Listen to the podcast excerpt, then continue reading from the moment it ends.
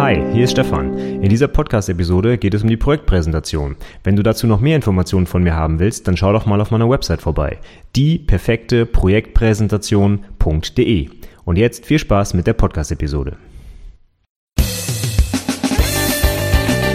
Herzlich willkommen zum Anwendungsentwickler Podcast, dem Podcast rund um die Ausbildung zum Fachinformatiker für Anwendungsentwicklung. In dieser Episode geht es um die häufigsten Fehler in der Projektpräsentation. Viel Spaß! Die Projektpräsentation steht für viele Prüflinge aktuell vor der Tür. Ich nehme das hier im April 2015 auf und Ende April ist die schriftliche Prüfung der IAK im Bereich Fachinformatik.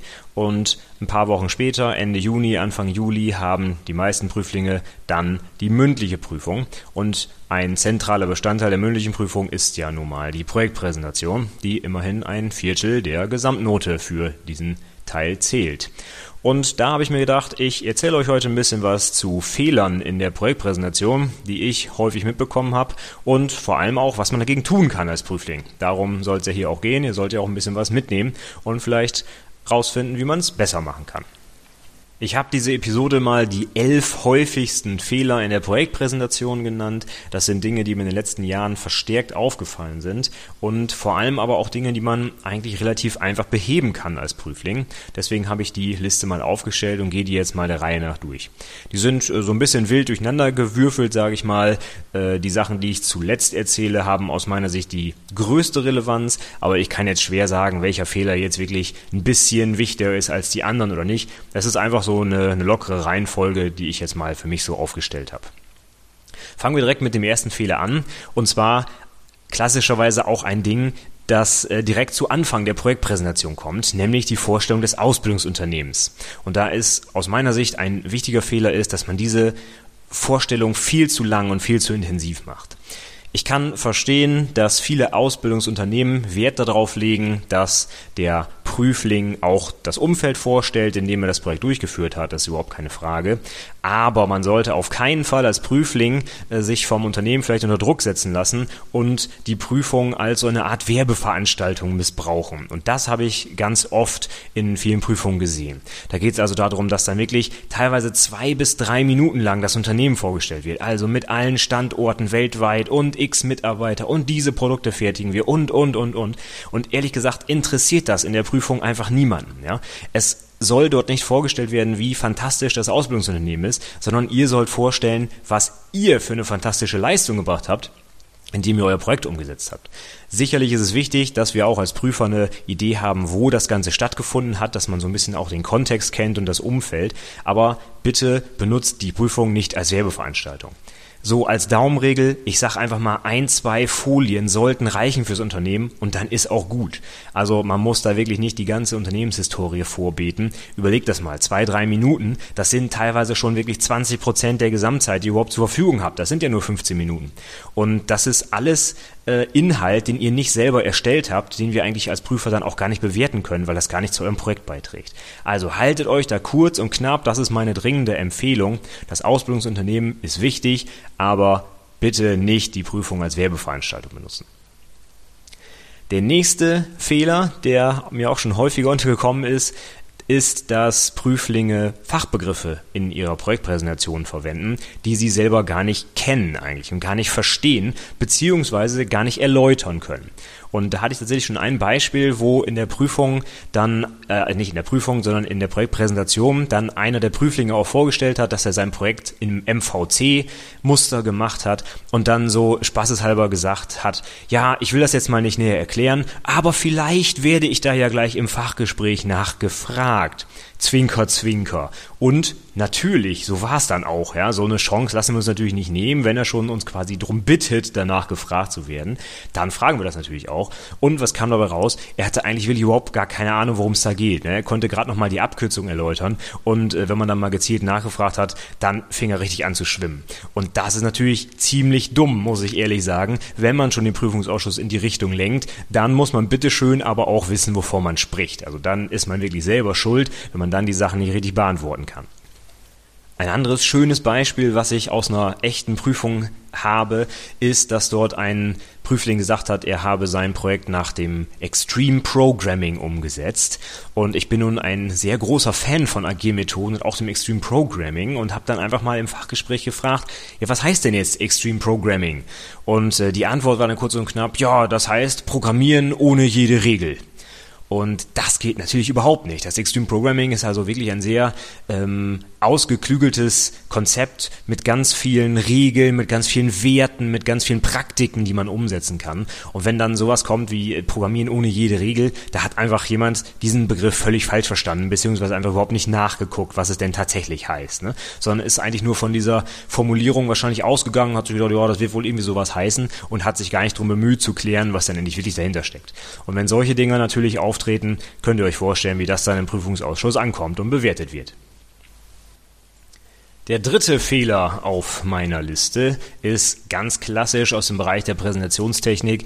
Es wird einfach viel zu viel Text auf die Folien geschrieben. Ich weiß nicht, ob es immer noch das Gerücht gibt, dass der Prüfungsausschuss nur aus älteren Menschen besteht, die irgendwie klassisch gelernt haben, dass Präsentationen aus Text zu bestehen haben, sieben Punkte mit äh, sieben Wörtern pro Zeile und so weiter. Das ist heute definitiv nicht mehr zeitgemäß. Das war eigentlich auch noch nie zeitgemäß und ist es heute ganz sicher in, Zeichen von äh, in Zeiten von Presentation Zen und so weiter überhaupt gar nicht mehr. Und das gilt auch für eine Abschlussprüfung, ja, oder gerade für eine Abschlussprüfung, wo ich also in 15 Minuten meine geballten Inhalte vorstellen soll. Und das geht nicht, indem ich da Texte auf die Folien klatsche. Dann dauert es ja fast so lange, den vorzulesen. Ja? Und das äh, berührt äh, die Prüfer überhaupt nicht, äh, das langweilt sie nur. Stellt euch mal vor, ihr sitzt da als Prüfer acht Stunden lang und habt acht Prüfungen hintereinander und die Prüflinge lesen alle nur ihre Texte vor. Ja? Da könnt ihr euch vorstellen, ähm, ja, wie, wie viel dann vom einzelnen Prüfling im Gedächtnis bleibt, ne? nämlich so gut wie nichts. Und es geht hier nicht darum, also farbenfroh und alles schön mit Grafik und Animationen voll zu klatschen, bitte nicht falsch verstehen, aber es geht darum, dass ich zum Beispiel eine Datenbank, wenn ich sie modelliert habe, ähm, das Ganze auch mal in einem ER-Modell darstellen kann, in einem visuellen, äh, auf eine visuelle Art und Weise. Genau das gleiche, wenn ich ein Klassendiagramm habe, ne? oder ein äh, Use-Case-Diagramm und so fort äh, und so weiter und so fort. Es gibt so viele tolle Methoden, die man heute ganz klasse äh, visuell darstellen kann. Da brauche ich also nicht so viel Text auf der Folie. Das ist einfach nicht mehr zeitgemäß und kommt auch nicht gut beim Zuschauer an. Also, lasst den Text weg, benutzt vernünftige Visualisierungen für eure Inhalte. Dann kommt direkt im Anschluss daran eigentlich mein vierter Punkt, hängt auch noch so ein bisschen damit zusammen, auch aus dem Bereich der Präsentationstechnik. Übt euren Vortrag ich habe schon viele Präsentationen gesehen, wo der Prüfling einfach nicht so genau wusste, was kommt denn jetzt als nächstes oder er wusste nicht mehr, was er dazu eigentlich sagen wollte zu der aktuellen Folie, die da auflag oder er war ganz überrascht, dass auf einmal eine Folie an dieser Stelle kam, die er doch eigentlich gar nicht erwartet hatte und so weiter. Da spürt man förmlich, dass der Prüfling quasi seine Präsi da zum ersten Mal hält.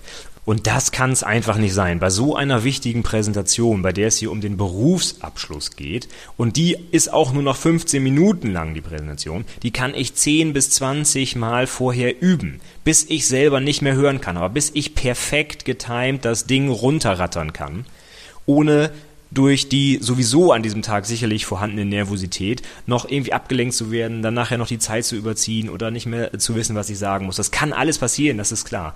Aber das Ganze kann ich versuchen zu minimieren, dieses Risiko, indem ich das Ding einfach vorher übe. Und zwar reicht es nicht, einfach nur ein bis zweimal so im äh, Kopf die Sachen durchzugehen und zu gucken, ob das passt. Nein, ich meine wirklich üben. Hinstellen mit Presenter in einem Raum, mit Beamer am besten. Gucken, ob man die Sachen lesen kann, ob man äh, die Folienübergänge vernünftig hat, ob die Grafiken vernünftig lesbar sind und so weiter. Und dann wirklich hinstellen, Timer in der Hand und gucken, ob ich auf die 15 Minuten komme. Das ist dann gleich der nächste Punkt. Ich fasse das jetzt hier schon mal mit zusammen. Ich muss als Prüfling die 15 Minuten einhalten. Ja? Und das kann ich nur, indem ich das Ding vorher ein paar Mal durchprobiere. Und ein paar Mal ist wirklich eher zehnmal als zweimal. Das sind 15 Minuten, die kann ich auch fünfmal hintereinander machen. Da habe ich trotzdem erst äh, zwei, noch nicht mal zwei Stunden rum. Ja? Und ich denke mal, für so einen Berufsabschluss sollte mir das äh, ein bisschen Arbeitszeit, ein bisschen Übungszeit wert sein, meiner Meinung nach. Überlegt euch einfach mal, wenn ihr bei den 15 Minuten auch nur drei Minuten abweicht, sei es jetzt zu kurz oder zu lang, dann sind das 20 Prozent der Zeit, die ihr zur Verfügung habt. 20 Prozent, die ihr im Vergleich zu einem anderen Azubi mehr oder weniger benötigt habt. Wie, wie, wie soll das bewertet werden? Das kann nur negativ für euch ausgehen. Meistens ist es dann so, wenn die Leute das zu schnell machen, also wenn sie in 12, 13 Minuten fertig sind, dann haben sie ihre Möglichkeit nicht ausgenutzt. Ne? Das heißt, euch fehlen zwei bis drei Minuten, die ihr mit Inhalt hättet äh, füllen können. Ja? Zum Beispiel mit noch einem Diagramm oder noch einer Methode oder noch ein bisschen Quelltextbeispiel zeigen oder was auch immer. Ja? Irgendwas Wichtiges, was wir im Prüfungsausschuss dann auch bewerten können. Im Gegensatz dazu, wenn man das Ganze zu lang macht, also überzieht, dann muss man sich natürlich die Frage stellen, hat der Prüfling vielleicht ein Problem, seine Inhalte zu priorisieren? Meistens heißt es dann nämlich, er hat ganz, ganz viel erzählt, was uninteressant ist. Ich hatte es am Anfang gesagt, Unternehmensvorstellung, ne, zwei, drei Minuten. Das interessiert niemanden. Ich sage dann auch gerne mal, da wird viel rumgelabert, aber es kommen nicht knackige, präzise Inhalte. Und das wollen wir sehen bei 15 Minuten Präsentation. Dass man hier nicht richtig vom Leder ziehen kann, das ist ganz klar. Das muss zack, zack, zack gehen, damit die 15 Minuten bestmöglich mit Inhalt gefüllt werden. Okay, dann kommen wir zum nächsten Punkt. Ähm, wichtige Informationen zum Projekt werden nicht erwähnt. Was heißt das? Ich habe schon einige Projektpräsentationen gesehen, wo in 15 Minuten mir am Ende immer noch nicht klar ist, was eigentlich jetzt genau das Projekt des Prüflings war. Denkt bitte daran, dass in den meisten Prüfungsausschüssen nicht alle Prüfer, die da sitzen, eure Dokumentation von 15 oder mehr oder weniger Seiten gelesen haben und nicht im Detail in eurem Projekt drin stecken. Das ist zeitlich einfach nicht machbar. Die Leute teilen sich das auf und dann gibt es zwei, drei oder vier Leute, die das mal gelesen haben, aber nicht der gesamte Prüfungsausschuss. Das heißt, eure Präsentation muss so aufgebaut sein, dass auch Leute, die das eben nicht im Detail gelesen haben, verstehen, worum es da gehen, geht in eurem Projekt und gerade auch, was ihr da eigentlich gemacht habt und was eure Eigenleistung ist. Und da habe ich es äh, öfter schon gesehen, dass dann einfach mal gar nicht erzählt wird, mit welcher Programmiersprache gearbeitet wurde, ja? Oder welche Frameworks benutzt wurden für, für eine Webentwicklung zum Beispiel. Oder welche Architektur verwendet wurde, ja? Das sind teilweise zentrale Sachen zum Projekt, wo ich mich am Ende frage, wie, wie konnte sowas vergessen werden? Ja? Also denkt dran, nicht jeder, der im Prüfungsausschuss sitzt, kennt euer Projekt im Detail. Geht davon aus, dass ihr jemandem euer Projekt vorstellt, der von der ganzen Geschichte vorher noch nichts gehört hat. Es geht nicht darum, so zu tun, als hätten die technisch keine Ahnung, ja, so nach dem Motto, ich muss denen erstmal erklären, was Java ist, ja, sondern es geht darum, dass euer Projekt nicht bekannt ist und dass ihr genau sagen müsst, das sind die Probleme, das habe ich in meinem Projekt umgesetzt und das ist dabei rausgekommen und so habe ich es technisch umgesetzt. Das erwarte ich in so einer Projektpräsentation. Dann ist ein weiterer Fehler auf meiner Liste, dass in der Projektpräsentation die Wirtschaftlichkeitsbetrachtung einfach mal gar nicht durchgeführt wird. Bei vielen Anwendungsentwicklern, ich hatte es auch schon in einigen vorherigen Episoden mal erwähnt, ist es so, dass sie natürlich sehr, sehr viel Lust haben, auch zu programmieren und äh, Spaß an der Technik haben und das alles zeigen wollen. Das ist auch völlig in Ordnung.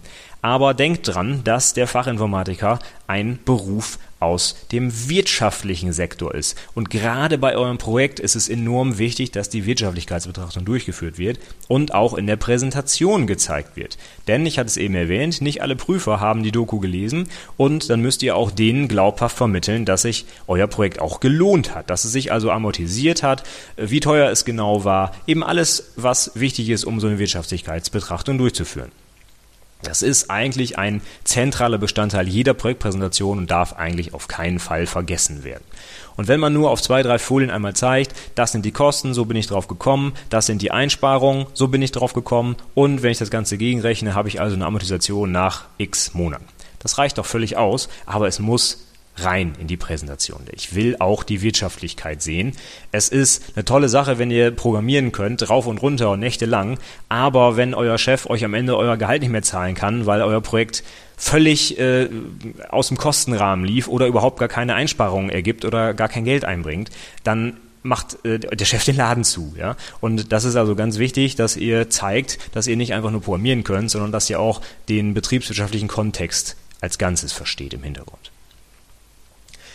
Aber kommt jetzt dazu, der nächste Fehler, den finde ich dann noch viel gewichtiger. Es gibt nämlich auch die Gegenseite, die einfach nur die Wirtschaftlichkeit zeigt und überhaupt keine Technik. Auch das ist wohl irgendwie in einigen Unternehmen sehr weit verbreitet, gerade auch in denen, die eher betriebswirtschaftliche Software entwickeln, wie zum Beispiel SAP und äh, in diese Richtung. Da wird also häufig ganz, ganz, ganz viel zum Unternehmen übrigens erzählt. Ja, ich hatte es in Punkt 1 schon erwähnt und auch wie toll wirtschaftlich das ist und wie viel Geld da eingespart wird und so weiter. Aber es wird überhaupt kein Wort darüber verloren, wie das Ganze technisch umgesetzt wurde. Es wird kein Klassendiagramm gezeigt, nichts zur Programmiersprache gesagt, keine Datenbankdiagramme gezeigt, keine Ablaufdiagramme, keine Use Cases und so weiter. Da wird also ich sag einmal gerne so, so eine richtig schöne Verkaufspräsentation gehalten. So nach dem Motto, kauf bitte mein Programm, das äh, löst alle eure Probleme. Aber es wird null auf die Technik eingegangen.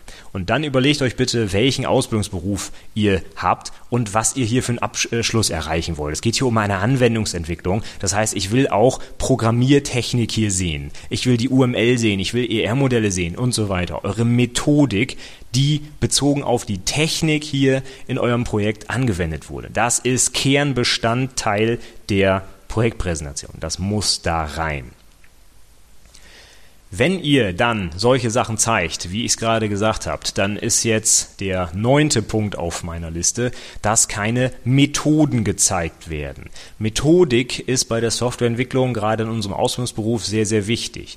Ähm, programmieren kann im Prinzip jeder. Ja, ich setze mich an den Computer, fange einfach an, irgendwas einzugeben, guck, ob's läuft und siehe da, ich habe ein Programm fertig. Ja, doch das wollen wir in unserem Ausbildungsberuf hier eigentlich nicht lernen und lehren, sondern es soll gezeigt werden, wie man methodisch Software entwickelt, wie man Qualität auch sichert bei der Entwicklung. Und da reicht es also nicht einfach zu sagen, ja, ich habe hier so ein bisschen programmiert, wie der eine Prüfling, Extreme Programming, ich habe einfach angefangen, ne, gab ja keine Regeln und schwupp war die Software fertig. So geht's nicht. Ihr müsst methodisches Vorgehen zeigen. Das fängt beim Projektplan an, das geht über die Wirtschaftlichkeitsbetrachtung, über eine Analysephase, äh, siehe Use Cases, Aktivitätsdiagramme, was auch immer. Ja? Also Methoden sind klassischerweise zum Beispiel die UML oder eine objektorientierte Analyse oder vielleicht ein Datenbankentwurf mit Normalisierung. Solche Dinge, die wollen wir auch in der Prüfung Prüfung sehen, dass ihr diese Standardinhalte auch wirklich anwenden könnt, quasi einen Transfer auf echte Praxisprojekte hinbekommt. Das sollte unbedingt gezeigt werden. Im Zweifel, wenn ihr was Tolles zeigen wollt, zum Beispiel zur Programmierung, dann nutzt doch einfach ein Klassendiagramm, anstatt das Ganze irgendwie in Textform auf die Folie zu bringen. Wir wollen sehen, dass ihr diese Methoden beherrscht. Dann kommen wir schon zu den letzten beiden Fehlern auf meiner Liste, sind dann aber auch meiner Meinung nach die wichtigsten. Ich habe es eben schon angerissen. Nach einigen Projektpräsentationen frage ich mich teilweise wirklich, was hat der Prüfling da eigentlich gemacht? Was wollte der tun? Wie kann ich mir das technisch überhaupt vorstellen? Ich habe eigentlich fast keine Ahnung, was der da umgesetzt hat. Ich habe mir so ein, ich habe so ein grobes Bild und stelle mir vor, dass er dies und das und jenes gemacht hat, aber sicher weiß ich es eigentlich nicht, denn es wurde aus der Projektpräsentation nicht deutlich. Und das geht natürlich gar nicht. Ich muss also nach 15 Minuten eigentlich genau wissen, was habt ihr gemacht, was hat es gekostet und wie genau wurde es umgesetzt, ja, die Technik und die Wirtschaft mit unterbringen. Und das hängt vielleicht damit zusammen, dass einige Prüflinge denken, ja, ach, die Leute kennen ja sowieso meine Doku, also streiche ich das einfach mal hier ein bisschen zusammen und äh, erzähle einfach nur mal was äh, Spannendes, was ich ganz nett finde, aber die wichtigsten Sachen wissen sie ja, die Rahmenbedingungen kennen sie, also lasse ich es einfach mal weg. Und das stimmt eben nicht, sondern ihr müsst in diesen 15 Minuten im Prinzip euer gesamtes Projekt von vorn bis hinten vorstellen und geht davon aus, dass dort jemand, mindestens eine Person sie sitzt, die von eurem Projekt vorher noch nichts gehört hat. Und auch die muss nach 15 Minuten wissen, worum es ging und was ihr gemacht habt.